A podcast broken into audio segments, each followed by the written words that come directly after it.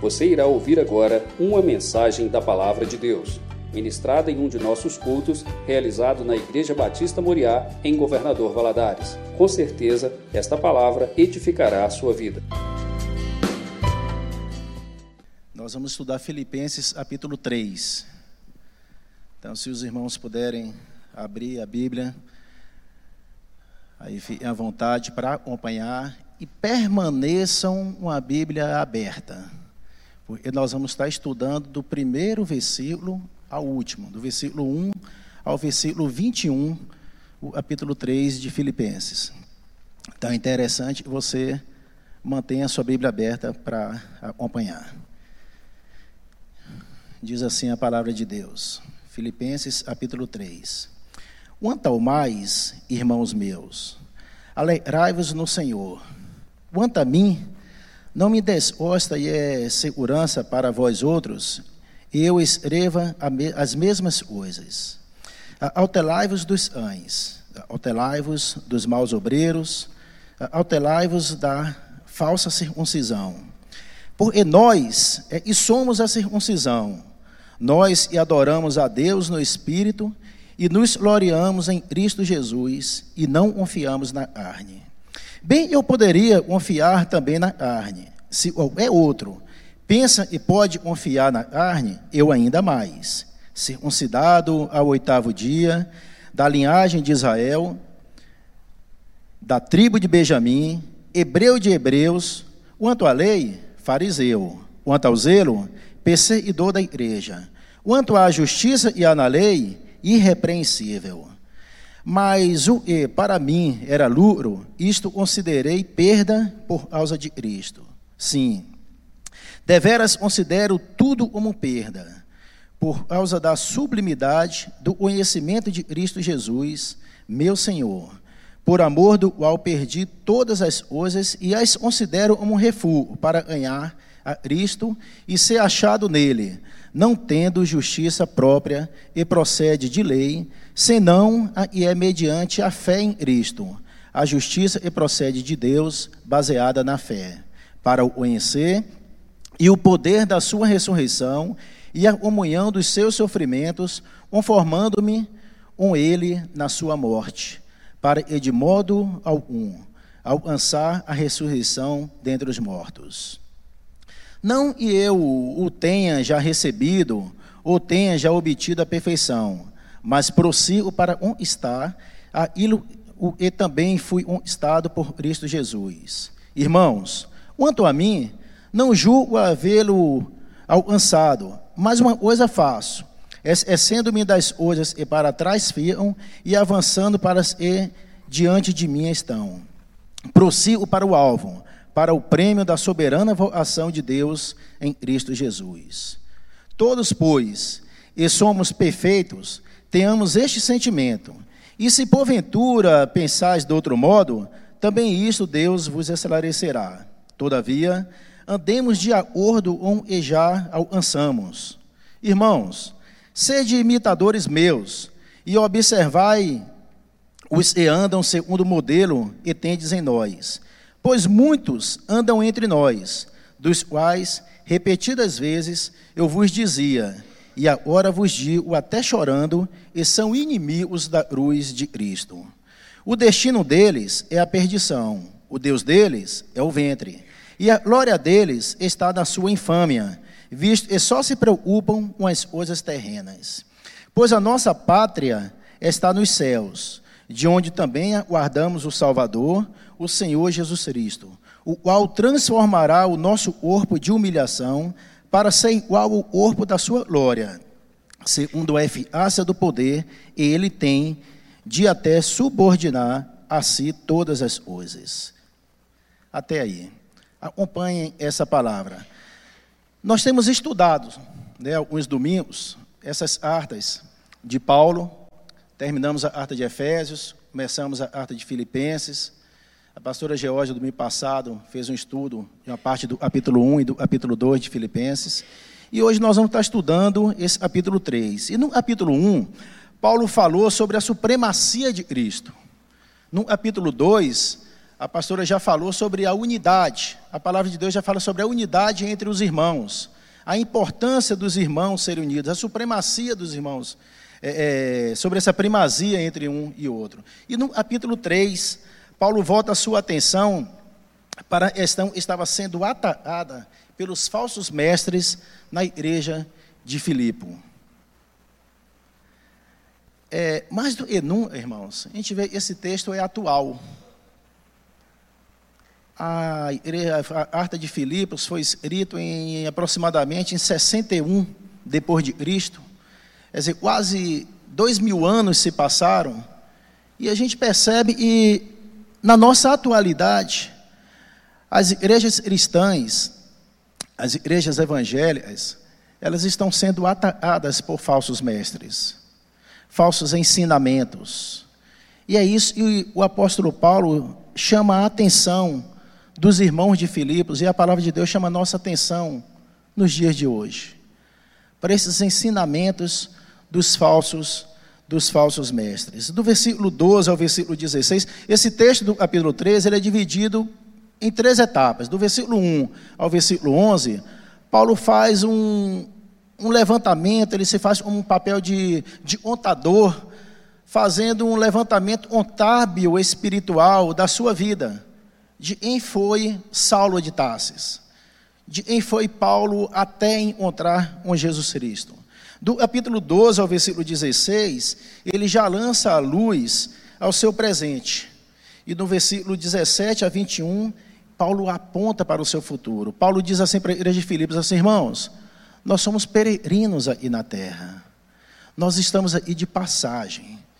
Então Paulo chama a atenção de Filipe para dizer assim: olha, o nosso lugar não é aí, a nossa moradia não é aí. Então Paulo aponta para o para o futuro. Então, resumindo, Paulo abriu mão dos seus valores no passado, no presente, Paulo se via como um atleta e corre para a linha de chegada, a meta final da sua carreira cristã, e no futuro Paulo se apresenta como estrangeiro, cuja cidadania está no céu, de onde guarda a vinda, a vinda de Cristo. Então, resumindo, é isso, essa carta de Filipenses, capítulo 3, vai nos apresentar nessa manhã. E nós vamos estar cuidadosamente acompanhando, mais uma vez eu peço que vocês acompanhem na Bíblia, versículo por versículo. Então nós teremos aqui o próximo slide, e é a verdade de Deus sob ataque. Quando Paulo começa, Paulo faz uma exortação à igreja de Cristo. E quando Paulo começa essa carta, ele, ele percebe que a verdade estava sendo pregada ali na igreja de Filipos, estava sendo atacada pelos judaizantes. Então, Paulo, é importante lembrar, e Paulo estava preso quando ele escreveu a carta de Filipos. Essa prisão, ela ocorreu na primeira, primeira prisão dele em Roma. Não é na segunda vez. Na, na primeira vez ele foi preso em Roma. Paulo escreve essa carta preocupado com os filipenses, preocupado com a igreja de Filipos, porque realmente a verdade estava sendo pregada, a verdade havia sido deixada por Paulo acerca de Jesus, estava sendo atacada pelos falsos mestres. Então Paulo vai e exorta a igreja de Filipos. Ele faz uma exortação à igreja de Filipos. Eu pulei aqui da, da página. Deixa-me só pegar Ah, tá. Muito obrigado. Aí, aí meu amigo, eu vou me perder. Tenho que acompanhar aí a verdade de Deus sob ataque. Tá, e ali em um estado, a verdade de Deus sob ataque. Convém lembrar que a cidade de Filipos era, na verdade, uma colônia romana, era uma Roma fora de Roma. Nesse sentido, e aí Paulo está passando para, os filipenses? Paulo está passando, olha, o povo de Deus é uma colônia do céu na terra. Paulo está passando, a nossa pátria, a nossa pátria está nos céus. Ele fala isso no versículo 20. E olhamos para a terra do ponto de vista do céu. Essa é a disposição espiritual. Então, Filipenses, no capítulo 3, versículo 1 a 11, ele mostra a palavra-chave e Paulo passa para os filipenses, é considerar.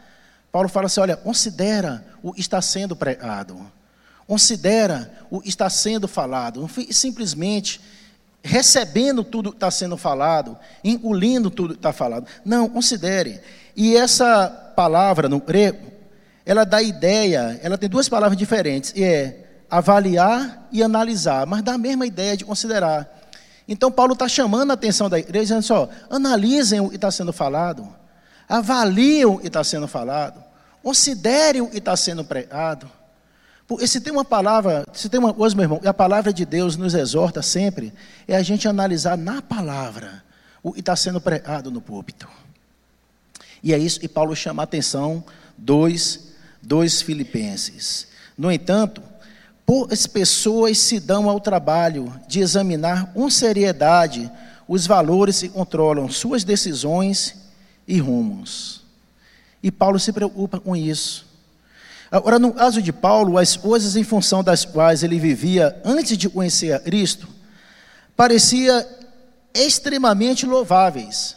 Paulo tinha uma vida reta, Paulo era extremamente zeloso na sua religião e cuidadoso da, da religião ali, do era pregado pelos antepassados, era obediente à lei, mas nenhuma dessas coisas o tornavam aceitável a Deus. Não o tornavam aceitável a Deus. Uma maioria dos religiosos hoje, Paulo tinha moralidade, meu irmão, suficiente para não se colocar em situações difíceis, mas insuficientes para levá-lo ao céu. E Paulo percebe isso, e não é pelas obras. E Paulo chama a atenção dos filipenses, dizendo: Olha, você pode ser zeloso na sua religião, você pode ser zeloso, zeloso na sua conduta. Paulo era um homem e era extremamente correto, mas tudo ele fazia não o levava para o céu. E Paulo reconheceu, Paulo reconheceu isso. E um dia, esse rabino, Saulo de Tarsos, como está lá registrado em Atos, capítulo 9, indo para Damasco, ele tem um encontro com Jesus. E nesse encontro com Jesus, ele percebe, e o seu livro acha, em relação à sua riqueza espiritual, estava totalmente falida. Paulo percebe e tudo ele havia feito, todo o cuidado ele teve. Paulo segurou ali a aba de Estevão quando estava sendo apedrejado. Paulo perseguia os cristãos. Paulo era zeloso. Mas quando Paulo tem um encontro verdadeiro com Cristo, Paulo percebe que tudo aquilo que ele estava fazendo estava dando um saldo zerado para ele, um saldo negativo. Aquilo não o levaria para o céu. E, e nessa primeira parte, Paulo explica: existem apenas dois tipos de justiça: a justiça pelas obras e a justiça pela fé. E somente a justiça pela fé, Paulo percebe, e ela, apenas a justiça pela fé, é aceitável a Deus. E Paulo faz uma exortação aos filipenses sobre a justiça pelas obras, versículo 1 ao versículo 6. Paulo vai e exorta os filipenses quanto aos as pessoas estavam estavam pregando. E Paulo começa, quanto ao mais, esse quanto ao mais não indica, e Paulo está prestes a encerrar a harta. Tanto ele escreve depois o capítulo 4. Ele continua escrevendo. Antes serve para dar início a uma nova sessão. Paulo já havia advertido os filipenses quanto aos falsos mestres. E Paulo começa a alertá-los, dizendo assim: autelai-vos. Nós lemos e diz: autelai-vos. Autelai-vos dos, dos ães. Autelai-vos dos maus obreiros. Autelai-vos da falsa circuncisão. Paulo chama os judaizantes de Ães, porque os judeus ortodoxos, eles consideravam os gentios como Ães, E os cães antes não eram animais, como hoje em dia, animais domésticos, animais e são às vezes e muitas vezes, muitas casas, bem mais tratado de pessoas. Tem pessoas que investem hoje muito mais em um animal e às vezes em um ser humano. Só e esse ão nessa época não era assim. Ele era fedorento. Ele era um ão meio selvagem. Então os judaizantes, eles consideravam os gentios como ães para poder menosprezar os gentios e Paulo está dizendo assim: olha, ães são vocês. Paulo não fala isso com o objetivo de insultar esses falsos, esses falsos mestres, esses mestres judeus, mas sim compará-los aos animais arniceiros. Assim dizer assim: olha, ães são vocês. Paulo está dizendo: são vocês que ficam mordendo meu alcanhar, são vocês que ficam ães indo atrás de mim, e quando eu entro em uma sinagoga, uma igreja da época, aí eu prego a verdade sobre Cristo, são vocês que estão vindo atrás de mim, mordendo meu alcanhar, como, e dizendo, eu estou pregando, não é o suficiente para levar para o céu. Os anjos não são os gentios, não. Os anjos são vocês. Então é isso que Paulo fala com eles, e Paulo ainda fala mais, Paulo fala assim, vocês são maus obreiros. São maus obreiros. Esses homens, eles ensinavam, e a salvação do pecador ele não dava-se apenas por crer em Cristo. Esses homens ensinavam e a salvação davam-se pela fé, mais pelas obras. Ou seja, eles tinham, e especialmente as obras da lei. Então eles tinham, e como se o ser humano tivesse que fazer um algo a mais, e se ele não fizesse, a obra de Cristo na cruz não era o suficiente. E Paulo combate isso. Paulo fala assim: vocês são mais, maus obreiros. Vocês são maus obreiros. Lá em Títulos, capítulo 3, versículo 3 a 7, deixa bem claro: e ninguém pode ser salvo por suas boas obras, mesmo que elas sejam de unho religioso. É isso, e Paulo adverte. E Paulo, além de falar também, eles são maus obreiros, Paulo fala: olha, vocês estão ensinando a falsa circuncisão. No original, Paulo faz um jogo de palavras com o termo circuncisão. A palavra traduzida por circuncisão significa literalmente mutilação.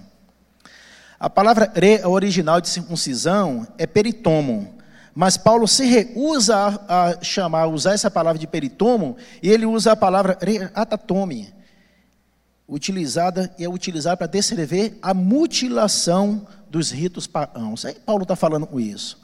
Paulo está falando assim: isso não é uma circuncisão, isso é uma mutilação. Os judaizantes acreditavam que a circuncisão era essencial para a salvação, como está registrado lá em Atos, no capítulo 15, no versículo 1, e em Álatas, capítulo 6, versículo 12 a 18. E Paulo afirma que a circuncisão em si não passa de mutilação, porque a verdadeira experiência cristã é uma circuncisão espiritual em Cristo. É isso que Paulo fala para a igreja de Filipos. Como está lá em Colossenses, capítulo 2, versículo 11. A verdadeira circuncisão é uma experiência espiritual em Cristo. Não é, é uma operação física. E os judaizantes batiam e para ir para o céu, eles precisavam aceitar a Cristo, mas ser circuncidado conforme a lei de Abraão, a lei de Moisés. A lei de Moisés.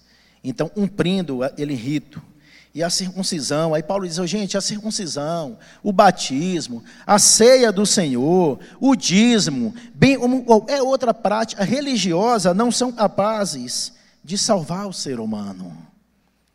Esse Paulo chama atenção. E tem gente que diz assim: eu sou dizimista, então eu vou para o céu. Não.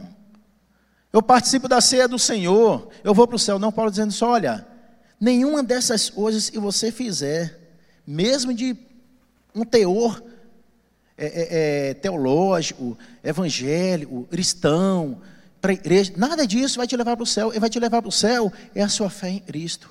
É você ter a sua vida a Cristo, porque somente a fé em Cristo pode salvar o ser humano. É isso. E Paulo fala para o povo.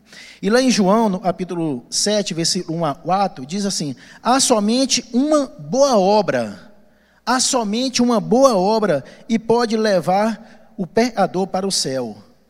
E Paulo deixa claro: essa boa obra é a obra que Cristo consumou na cruz.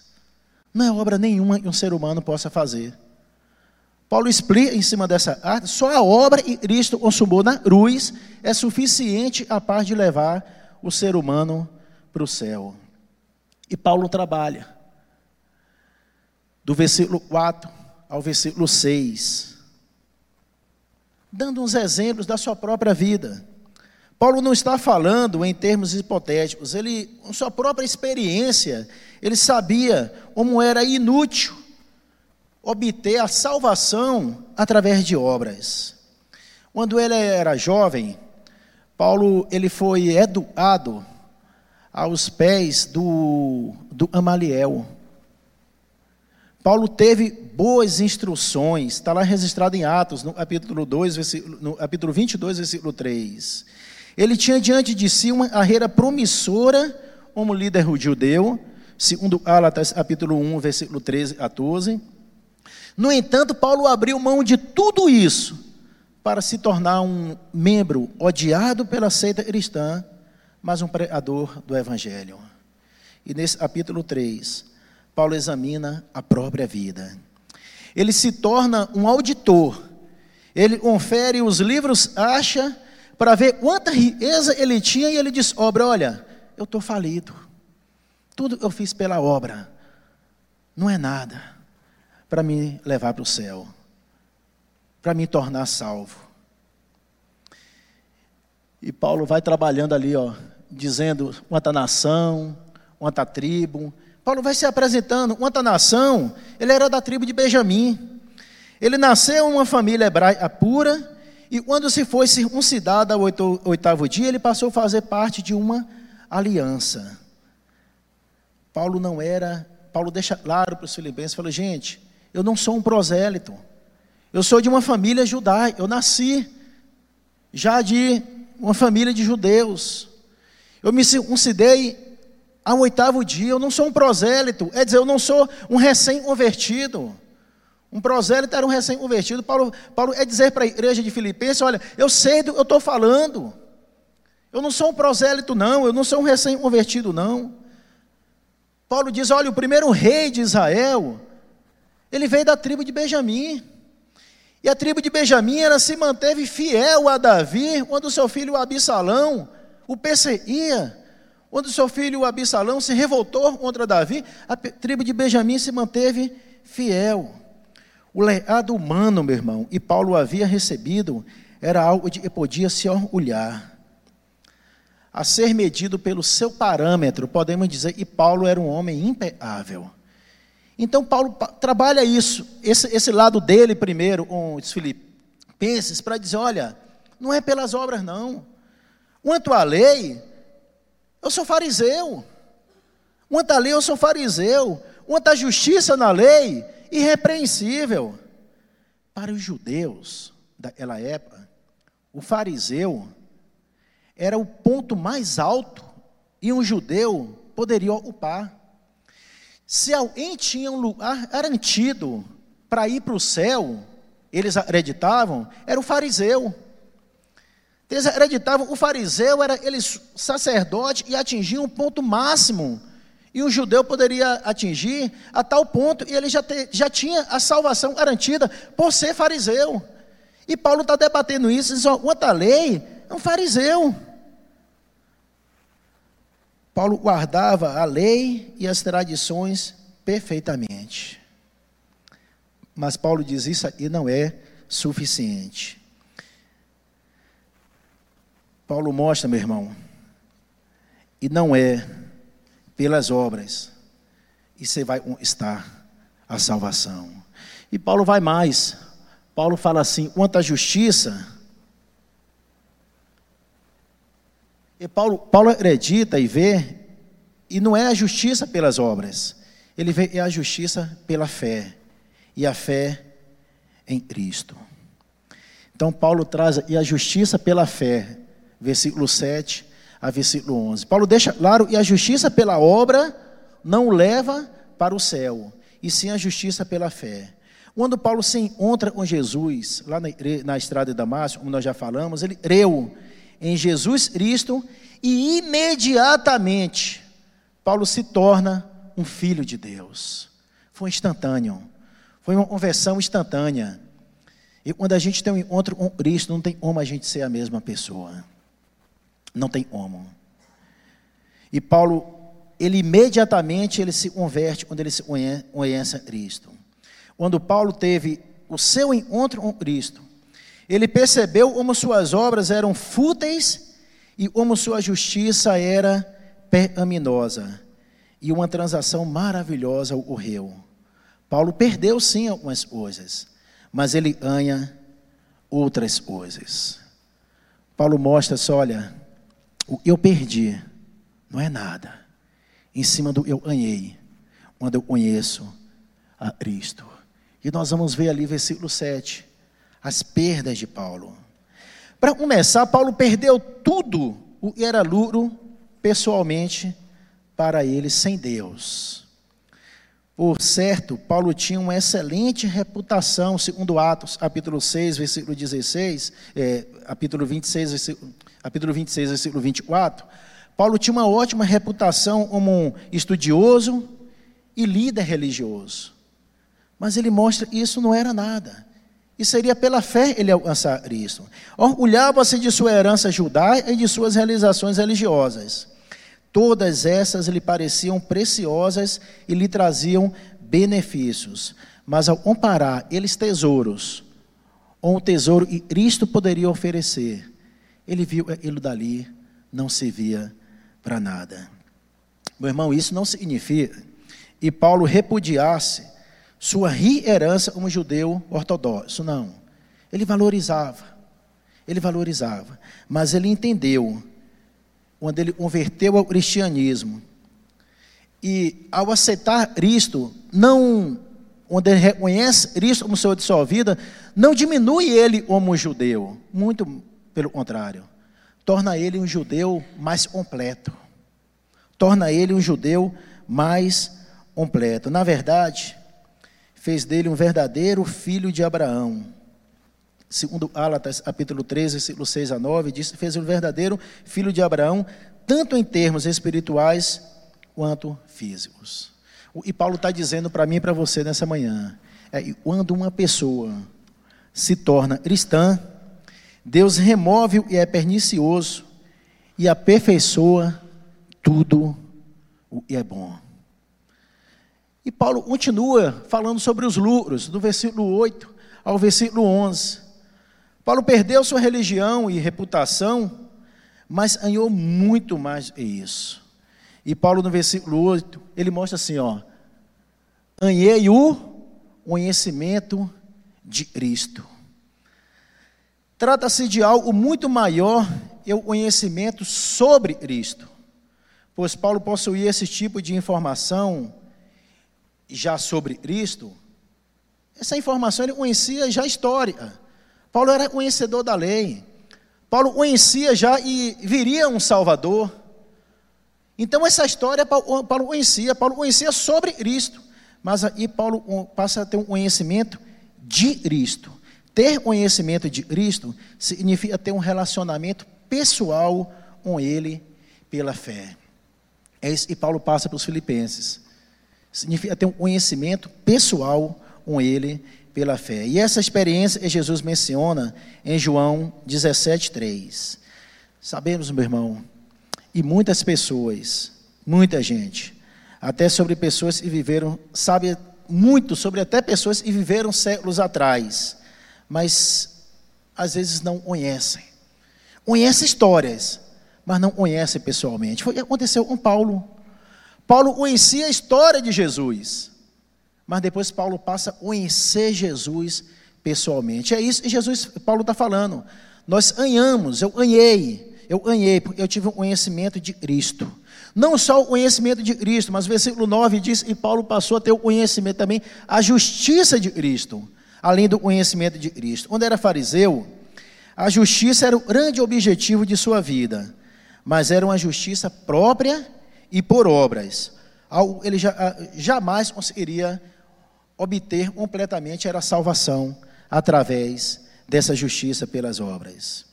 Mas quando Paulo perdeu, conheceu a Cristo, ele perdeu essa justiça pelas obras e ganhou a justiça de Cristo. Meu irmão, o termo técnico para essa transação e imputação é imputação e significa o seguinte: depositar na conta de alguém. Paulo olhou para a própria conta bancária e descobriu que estava espiritualmente falido. Ele olha para a conta de Cristo e percebe e havia Deus havia depositado na conta dele a justiça de Cristo. Descobriu também seus pecados haviam sido colocados na cruz de Cristo, como está lá em 2 Coríntios, capítulo 5, versículo 21.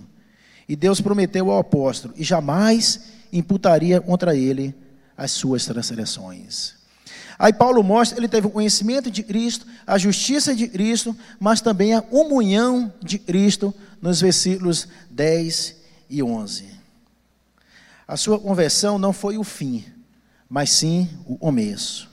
Sua experiência com Cristo, querido, foi tão extraordinária e transformou a sua vida. E é assim que tem que ser a minha e a sua vida quando nós temos uma experiência com Cristo. Ah, e não adianta a gente frequentar uma igreja anos e anos, ter experiência com Cristo e não ter uma vida transformada. E é isso que Paulo mostra para os filipenses. Paulo está dizendo: olha, eu tive uma vida transformada porque eu tive uma experiência com Cristo. Eu tive uma comunhão com Cristo. Quando vivia debaixo da lei, tudo que Paulo tinha a seu dispor era uma série de regras. Mas em Cristo, ele descobriu ele tinha um amigo, um mestre, um companheiro, um companheiro constante. Lá em Romanos, capítulo 6, diz que Paulo viveu para Cristo e morreu para si mesmo. Ah, meu irmão, sem dúvida, Paulo ganhou muito mais do que perdeu. Seus lucros foram tão admiráveis em termos comparativos, o apóstolo considerou que todas as outras coisas não passavam de refúgio, como nós vimos no versículo 8. Não é de se admirar que Paulo tivesse alegria, porque Paulo disse para os filipenses: Olha, a minha alegria não depende das coisas. E é isso, essa harta de Filipenses, ela traz, é a harta da alegria. Sua vida não dependia dessas coisas baratas do mundo, mas sim dos valores eternos. E só encontramos em Cristo. Talvez seja um momento muito bom de você e eu nos transformarmos como se fôssemos um contador e fazer um balanço contábil um balanço da nossa vida. Paulo fez esse balanço e Paulo viu que tudo ele tinha feito, um, um homem ali da lei, era, era negativo na conta dele. E nós precisamos sim fazer esse balanço. Mas do versículo 12 ao versículo 16, Paulo continua. Paulo diz assim: opa, eu quero ir para o céu. Vamos vencer essa corrida. Em suas epístolas, Paulo usa ilustrações para comunicar a verdade acerca da vida cristã. E quatro tipos de imagens destacam-se em particular. Lá em Efésios capítulo 6, versículo 11, ele usa a imagem militar, quando ele diz, revestivos de toda a armadura. Lá em Efésios capítulo 2, versículo 22, ele já usa a ilustração arquitetônica, quando ele diz assim, nós somos habitação de Deus. E lá no, em Gálatas capítulo 6, versículo 7, ele usa uma ilustração agrícola, onde ele fala, e o homem semear, isso também ceifará. E aí em Efésios capítulo 3, ele usa a ilustração de um atleta. Paulo se apresenta como um atleta. E os estudiosos da Bíblia, em relação a esse, esse estudo de Paulo, eles não chegaram a conclusão ainda, um acordo bem preciso de como é que foi essa corrida se era uma corrida a pé, ou se era uma corrida de carro. Ah, e nós vamos trabalhar fosse uma corrida de carro. E as corridas de carro daquela época era uma plataforma, uma roda de um lado, uma roda do outro, presa a um cavalo. E Paulo se inclinava, o corredor ali se inclinava, Paulo disse, ele, o corredor se inclinava literalmente assim para frente, segurando esse cavalo, as rédeas ali, para poder conseguir se, se equilibrar, para conseguir participar daquela corrida. E o versículo 13, ele diz assim: avançar. E avançar, o verbo avançar, significa literalmente se esticar como alguém está em uma corrida. É importante a gente observar, e Paulo não diz como alcançar a salvação. E se fosse isso, Paulo estaria descrevendo a salvação pelas obras. E não é isso ele mostra aí. Senão jogaria em vão tudo ele falou do versículo 1 ao versículo 11. Para só olhar, avança, é uma corrida. Nós temos um ponto, nós temos um objetivo, nós temos um ideal. Nós não devemos parados, avança. Paulo chama para avançar. Paulo fala assim: olha, vamos vencer essa corrida. Vamos vencer essa corrida. Paulo se apresenta como um atleta. E Paulo levanta algumas características que nós devemos ter, nós devemos apresentar para vencer essa corrida. E a primeira característica que Paulo apresenta é a insatisfação. Versículo 12 e versículo 13, parte A, Paulo diz assim: Não julgo havê-lo alcançado. Essa, meu irmão, é uma declaração de um cristão consagrado e nunca se deu por satisfeito com suas realizações espirituais. É evidente que Paulo estava satisfeito com Cristo. Ele não estava satisfeito, era com ele mesmo, de se acomodar espiritualmente. Paulo falou: não, eu preciso avançar. Eu preciso conhecer mais a Cristo. Eu preciso me relacionar melhor com Deus. E às vezes nós estamos à igreja anos e anos e estamos satisfeitos com a vida que nós temos levado. Nós estamos satisfeitos com aquilo que nós já aprendemos da palavra e é quase nada. E Paulo está dizendo: olha, para nós avançarmos nessa corrida, para nós crescermos, para nós chegarmos até o final dessa corrida e receber o prêmio da coroa de Cristo, nós precisamos estar insatisfeitos com essa vidinha espiritual e a gente tem levado a isso, e Paulo nos adverte. Mais uma vez eu digo, o Paulo não estava insatisfeito com Cristo, não. Ele estava insatisfeito com o seu relacionamento. O uso dos termos perfeição e perfeito, nós lemos aqui no versículo 12 e no versículo 13, explica esse raciocínio de Paulo. O versículo 12, Paulo diz assim: ainda não alcançou a perfeição. E no versículo 15 ele fala, mas é perfeito. Não é uma contradição. O grego, na palavra original do grego, o perfeito, Paulo está dizendo, Paulo está dizendo assim: eu alcancei a maturidade. Eu não sou perfeito, mas eu alcancei a maturidade espiritual suficiente para ver, e eu não devo me acomodar, eu já aprendi até hoje sobre Deus. Eu não devo me acomodar, o meu relacionamento e chegou eterno, como Deus eu quero mais. A palavra de Deus diz: buscar-me-eis e me achareis onde me buscar de todo o vosso oração. E é isso que Paulo fala. Paulo diz: eu quero buscar mais ao Senhor. Eu preciso buscar mais ao Senhor, preciso estar com sede de buscar a Deus. E o Salmo 42, versículo 1 e 2, diz assim: A minha alma tem sede de ti. Começando ele, ó. Como suspiro, versículo 1. Como suspira ossa pelas correntes das águas, assim por ti, ó Deus, suspira a minha alma. A minha alma tem sede de Deus, o Deus vivo. Quando irei e me verei perante a face de Deus? Esse Paulo está dizendo, não devemos nos acomodar, nós devemos estar insatisfeitos. Mas não é só insatisfação, Paulo continua no versículo 13 ainda, parte B, e nós devemos nos dedicar a isso. E Paulo começa uma coisa.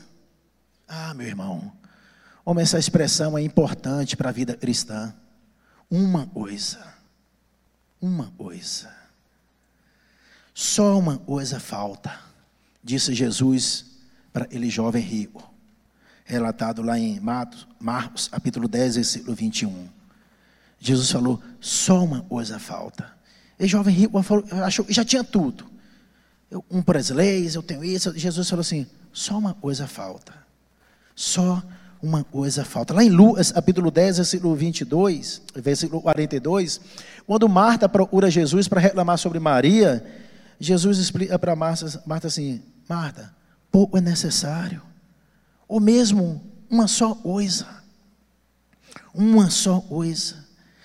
Lá em João, capítulo 9, versículo 25, quando Jesus cura ele cego, o cego fala assim: Uma coisa sei, uma coisa sei.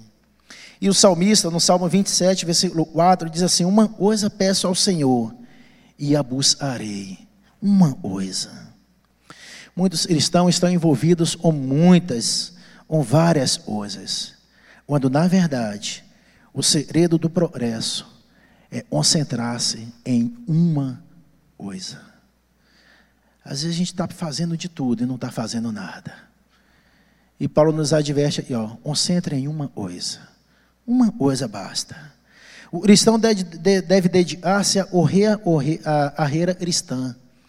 Nenhum atleta é bem sucedido ao fazer tudo. Nenhum atleta é bem sucedido ao fazer tudo.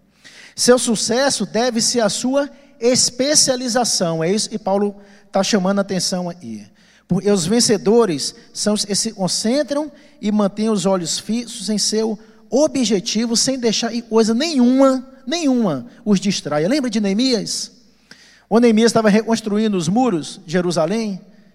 E os inimigos tentaram tirá-lo de lá, distrair ele. Ele falou: opa, uma coisa eu faço. Não vou me distrair, uma coisa eu faço. Mas Paulo continua. Paulo diz também, nós precisamos no versículo 13 ainda, parte C, nós devemos ter direção.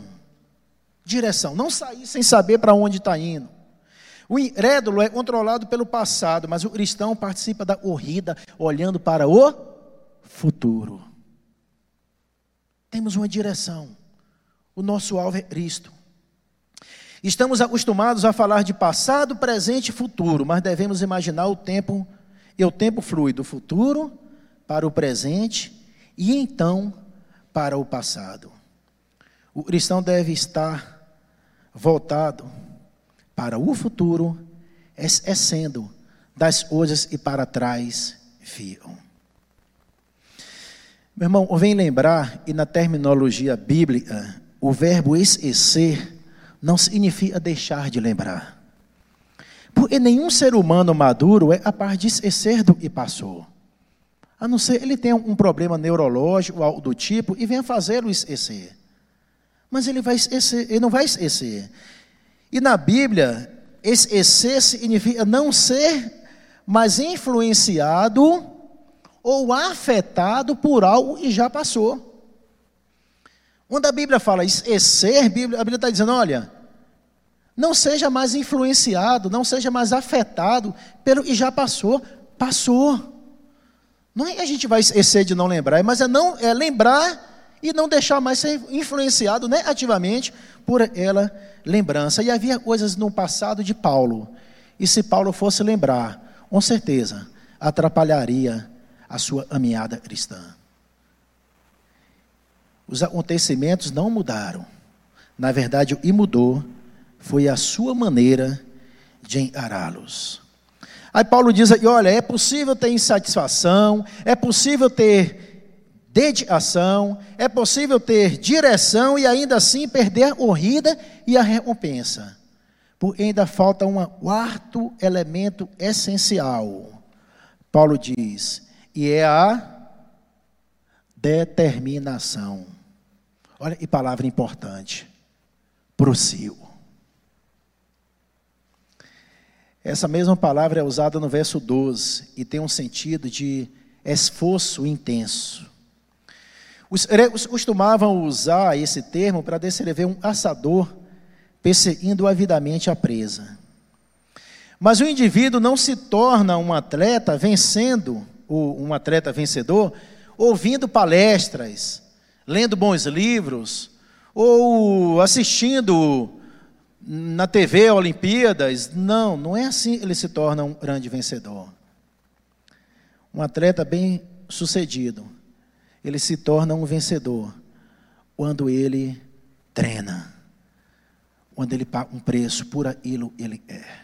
Nós temos treinado, nós iremos alcançar a salvação, nós iremos encontrar Cristo, nós iremos um dia encontrar o nosso Salvador, mas nós temos prosseguido na fé, nós temos lido a palavra, nós temos estudado a palavra, nós temos comprado livros de estudos para nós nos aprofundarmos mais na palavra de Deus, ou nós temos apenas tomado o leite, de todo domingo, aquele leitinho do bebezinho, numa madeirazinha e saímos satisfeitos, estou de barriguinha cheia.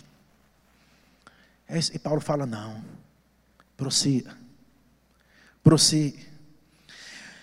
E alvo é esse, rumo ao qual o redor prossegue com tanta determinação espiritual? Paulo responde: é o prêmio da soberana voação em Cristo. Está lá no versículo 4. Mais uma vez, meu irmão, Paulo não está sugerindo, e o céu se alcança pelo esforço próprio, mas apenas, e assim como um atleta é recompensado por seu desempenho, o cristão também será oroado quando Jesus voltar. E Paulo dá mais um ponto aí, a disciplina, versículo 5, versículo 15, versículo 16. A disciplina. Não basta correr com disposição e vencer a corrida. O corredor também tem que obedecer às regras. Nós temos corredores aí na igreja. Se ele for participar de uma corrida e não obedecer à regra, ele é eliminado. E esse Paulo fala, Paulo diz, olha, tem que obedecer às regras. Nos versículos 15 e 16, Paulo enfatiza a importância de os cristãos lembrarem das regras espirituais que se encontram na palavra de Deus. Lá em 1 Coríntios, capítulo 9, versículo 25, diz assim: todo atleta em tudo se domina. E o atleta, e se recusar a treinar, ele já é desqualificado como também é o atleta e transgride as regras do jogo.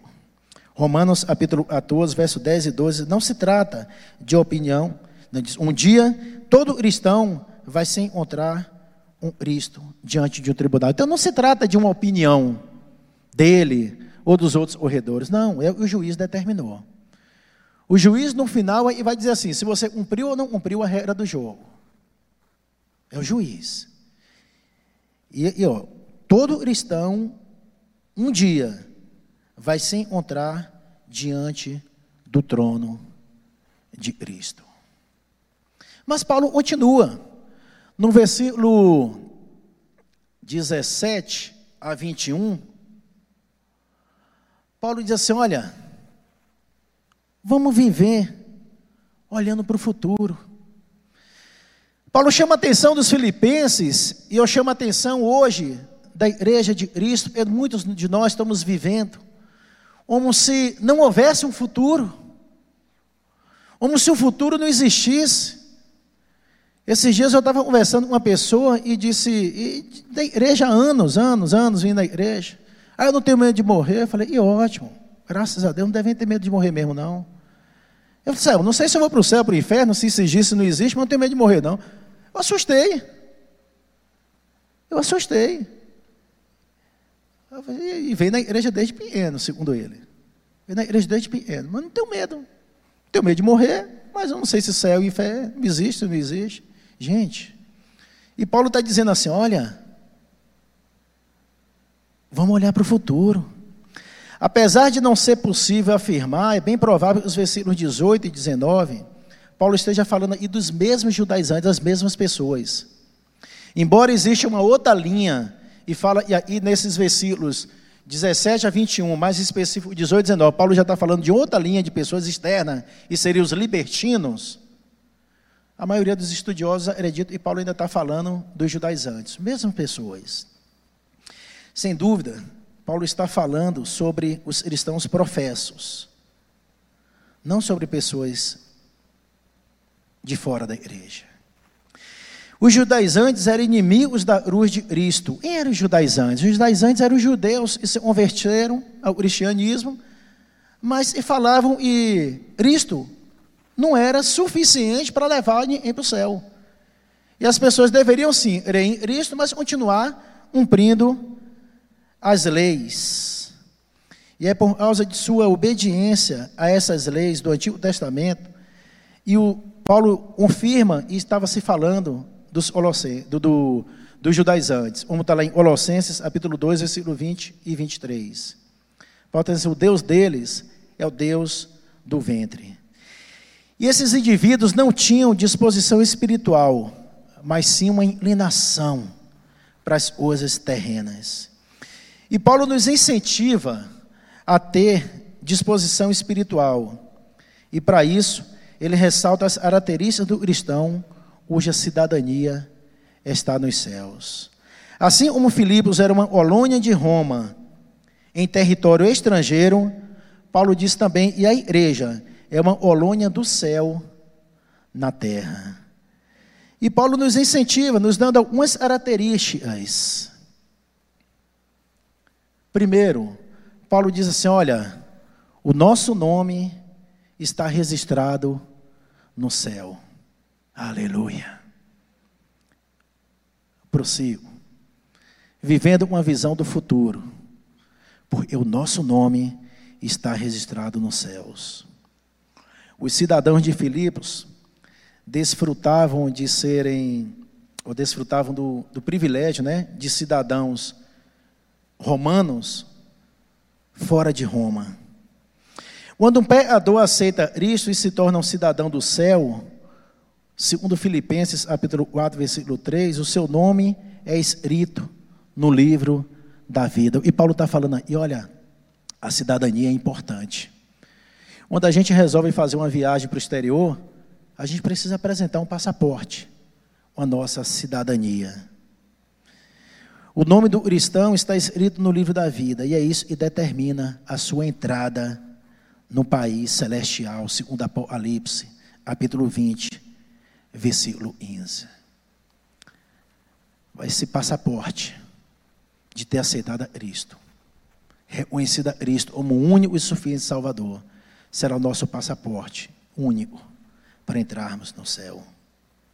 Quando confessamos a Cristo na terra, lá em Mateus capítulo 10, versículo 32 e 33, disse Cristo, confessa o nosso nome no céu. Mas Paulo continua ele diz: E falamos a língua do céu. Os só se preocupam com as coisas terrenas, fala de coisas terrenas. Porque lá em Mateus capítulo 12, versículo 34 a 37, diz: E o que sai da boca é o que revela, está no coração. O não salvo não compreende as coisas do Espírito de Deus. Segundo 1 Coríntios, capítulo 2, versículo 14 e 16. De modo o não salvo não é capaz de conversar sobre esses assuntos e nós estamos falando. Nós estamos conversando sobre assuntos do céu. E os olhos de vocês estão brilhando. Porque vocês são de Deus. Os não salvos estariam já olhando para um lado, olhando para outro, olhando para um relógio, querendo sair. Já, eles não entendem dessas coisas. Os cidadãos dos céus compreendem as coisas espirituais e gostam de falar sobre elas. Mas falar a linguagem do céu não envolve apenas o que se diz, também se refere como se diz. Nós precisamos pedir sabedoria a Deus de como falar da palavra de Deus. Lá em Colossenses, capítulo 4, versículo 6, diz: A vossa palavra seja sempre agradável, temperada com sal, para saberdes como deveis responder a cada um. Nossas palavras, elas devem demonstrar moderação e pureza. Moderação e pureza. A palavra branda desvia o furor. Nós precisamos saber falar. Efésios capítulo 4, versículo 29 diz: Não saia da vossa boca nenhuma palavra torpe, e se unir a mente e for boa, para a edificação, conforme a necessidade, e assim transmita graça aos que ouvem. Precisamos pedir a Deus sabedoria, meu irmão, como transmitir a palavra. E, e Paulo continua: obedecemos à lei dos céus. Os cidadãos de Filipos não eram governados pela legislação grega, mas sim pelas leis de Roma. Apesar de estarem a centenas de quilômetros da capital do império, eles obedeciam às leis romanas. E na verdade foi por causa disso que Paulo foi preso na sua primeira viagem a Filipos. Está lá registrado em Atos, capítulo 16, verso 16 a 24. E lá em Atos, capítulo 16, verso 35 a 40, diz que Paulo usou a sua cidadania romana para lhe garantir a proteção sob a lei romana. E nós lemos aí no versículo 3, no capítulo 13 e no versículo 17, onde Paulo diz assim: Paulo adverte aos filipenses a não imitarem o tipo de cidadão errado. Ou o tipo errado de cidadão. Paulo fala assim: sede meus imitadores. Sede meus imitadores. É evidente que Paulo não estava sendo egoísta. Paulo, Paulo, Paulo falava, sede meus imitadores, e Paulo era um imitador de Cristo. Lá em 1 Pedro, capítulo 2, versículo 11, diz Paulo considerava-se um estrangeiro neste mundo um peregrino e forasteiro. Mas a sua vida era governada pelas leis do céu, e era isso que eu tornava diferente. E Paulo continua, ainda no versículo, Paulo diz: somos leais à causa do céu. Paulo continuando, somos leais à causa do céu. E Paulo deixa claro, e a luz de Jesus Cristo é o tema da Bíblia. É isso Paulo passa para os filipenses, é a cruz de Cristo, não são as leis, não é a circuncisão, não, é a cruz de Cristo, e é o tema central, é o tema da Bíblia, como está relatado lá em Atos, capítulo 8, registrado em Atos, capítulo 8, verso, capítulo 5, verso 8 a 10. A cruz é a prova de Deus, do amor de Deus pelos pecadores, como está em Romanos 5, 8 e de sua aversão ao pecado. A cruz, meu irmão, condena literalmente o que o mundo valoriza. Em esse sentido, esses judaizantes eram inimigos da cruz de Cristo. Eles afirmavam que para obter a salvação precisavam ser circuncidados. E Paulo mostrava que quando Jesus clamou na cruz, está consumado. Ele fez um único sacrifício por todos os pecados desse mundo. Ali ele pôs fim, ali ele pôs fim no sistema sacrificial, como está registrado em Hebreus capítulo 10, verso 1 a 12. Por meio de sua morte e ressurreição, Jesus realizou a circuncisão espiritual e torna a circuncisão ritual desnecessária, como está em Colossenses capítulo 2, verso 10 a 13. Tudo aquilo que os judaizantes defendiam havia sido eliminado pela morte de Cristo na cruz. Lá em Álatas, capítulo 5, versículo 24, diz: O verdadeiro cristão crucifica a carne. E o capítulo 6, versículo 14, diz: E também crucifica o mundo. No entanto, meu irmão, os judaizantes preocupavam-se com as coisas terrenas. E Paulo disse: e a cruz deve ser o centro da vida do cristão. E para finalizar, Paulo termina dizendo: aguardamos o Senhor do céu. Os judaizantes eles viviam no passado tentando convencer os filipenses a voltar à lei, voltar a Moisés e à lei. Mas o verdadeiro cristão vive no futuro, aguardando a volta do seu Salvador. É isso que Paulo mostra no versículo 20 e no versículo 21. Como contador, Paulo levanta ali, ó, como contador, novos valores. Como atleta, Paulo demonstra novo viúvo. Paulo prossegue. Paulo fala assim: estou prosseguindo. Novo viúvo, prossigo. Homem estrangeiro tem uma nova visão. Aguardamos o Senhor. Aguardamos o Salvador. É essa a expectativa da vinda de Cristo.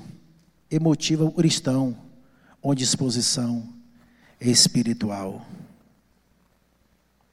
O fato de que Jesus vai voltar é uma forte motivação para vivermos de modo consagrado e para trabalharmos com dedicação hoje na obra do Senhor. O cidadão do céu e vive na terra não fica desanimado, pois sabe que um dia o seu Salvador vai voltar. O cristão com disposição espiritual não vive em função das coisas deste mundo. Antes, vive na expectativa das coisas do mundo por vir. Isso não significa que ele ignora as suas responsabilidades diárias ou delas descuida, mas sim seus atos do presente são governados por aquilo que Cristo fará no futuro. Uma vez, meu irmão, uma vez em nossos valores encontram-se distorcidos, desperdiçamos nosso vigor em atividades inúteis. E nossa vida está de tal modo obscurecida. E às vezes a volta de Cristo não parece ter qualquer valor para motivar a nossa vida. Viver no futuro, onde Paulo fala assim: viver no futuro significa Deixar que Cristo ordene as coisas de acordo com a verdadeira importância. Segundo 1 João, capítulo 2, versículo 17, diz: Ele, porém, e faz a vontade de Deus, permanece eternamente. E esse alerta, esse alerta Paulo deu para a igreja de Filipos, esse alerta para a igreja de Cristo hoje. E não é por obras. Às vezes a gente é, se gloria, ah, eu faço isso, eu faço aquilo, eu faço. Não. Você faz por amor a Cristo. Mas nada disso vai te levar para o céu. Só a sua verdadeira comunhão. E vamos nos aprender a essa exortação de Paulo. A não estarmos acomodados com essa vidinha espiritual que muitos de nós estamos levando. Prossigo prossigo, avance. Amém? Terminado? Deus abençoe a todos, gente.